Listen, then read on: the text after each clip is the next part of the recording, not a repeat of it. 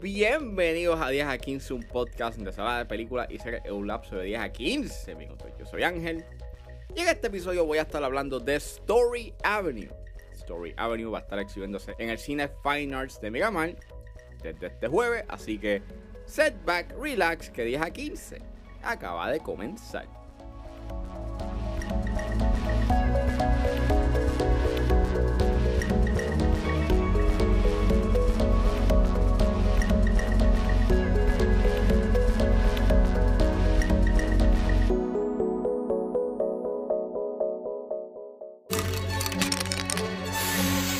Start letting me rep and throw the letters up?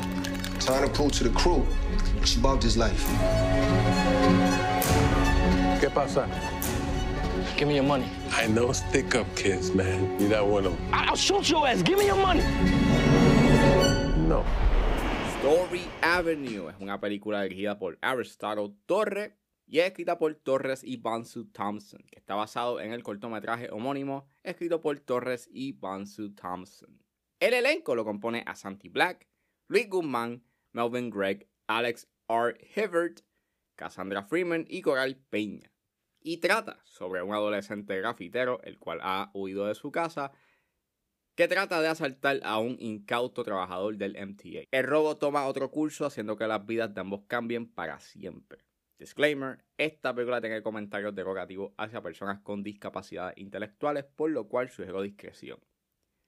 Pues este es el debut directorial de Aristotle Torres. Eh, esta película estuvo en el festival de South by Southwest y aquí en Puerto Rico estuvo en el Puerto Rico Film Festival y pues me surgió la oportunidad de cubrir esta película eh, gracias a Kino Lorber, gracias a Juan Medida de Kino Lorber por darme la oportunidad de cubrir esta película. Y es una tremenda película. En verdad es una película que emana una humanidad bastante genuina y me encanta mucho de que es una película que a nivel emocional nos presenta a estos personajes que están rotos, que están lidiando con sus respectivos duelos y es esa honestidad y crudeza mientras vemos a estos personajes lidiar con sus duelos, que está tan libre de manipulaciones emocionales que hacen que el filme para mí se destaque.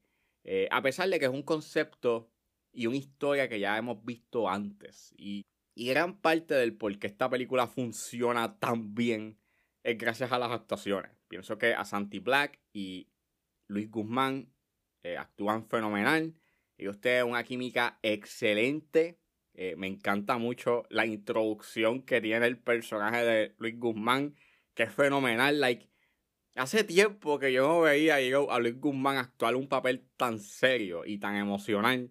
Y en verdad es, es sorprendente. O sea, Luis Guzmán es Luis Guzmán, pero este, esta película deja claro el por qué Luis Guzmán you know, este, eh, tiene la filmografía que él tiene. Y es por el rango emocional eh, que él llega a tener en, en algunos puntos. Es sumamente you know, impresionante.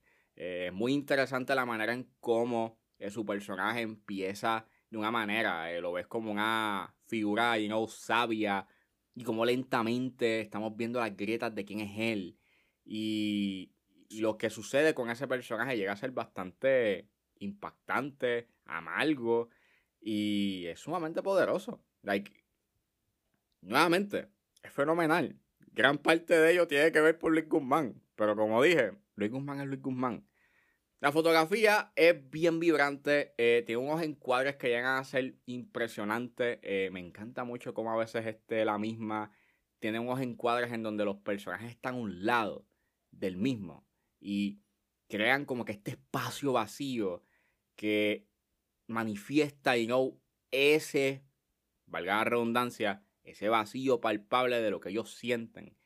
Es una fotografía bien creativa, bien emocional, en donde, están, en donde constantemente te están manifestando las emociones de los personajes y, y hay puntos en donde la fotografía juega con el enfoque y es tan espectacular como, como juega con el enfoque que está entre uno de los encuadres favoritos míos que yo he visto en una película este año.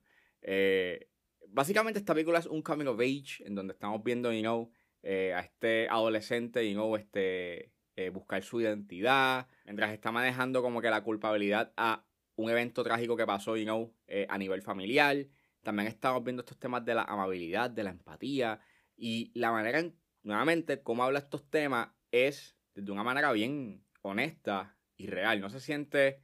La resolución de esta película no se siente un final al estilo Hollywood. Se siente un final bastante ambiguo, bastante crudo e inesperado. Y me encantó mucho cómo su final subvierte mucho esa. Cómo al final subvierte mucho su narrativa o su estructura narrativa, porque la tangente emocional por la cual se va Story Avenue no es una en donde esté manipulándote a nivel emocional.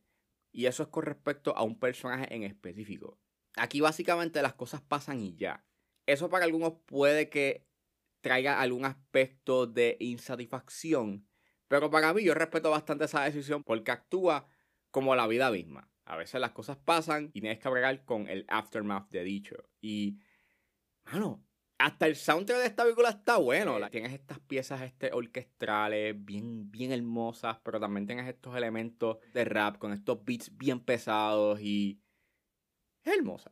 Esta película está muy bien hecha, así que si ustedes tienen el chance de ver Story Avenue, por favor vayan a verla porque en verdad no solamente es una película emocionalmente honesta, sino que tiene una buena actuación por parte de Luis Guzmán que merece ser vista. Así que nada, vayan a ver Story Avenue porque es una excelente película. Now, before you go doing anything stupid with that money, ask yourself how much of your problems are your fault? What kind of writer are you? Streets tell you what you are.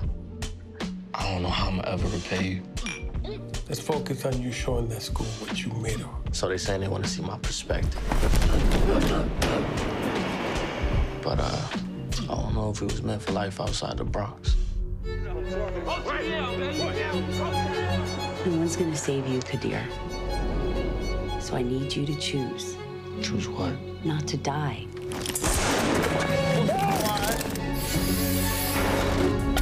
What do you see?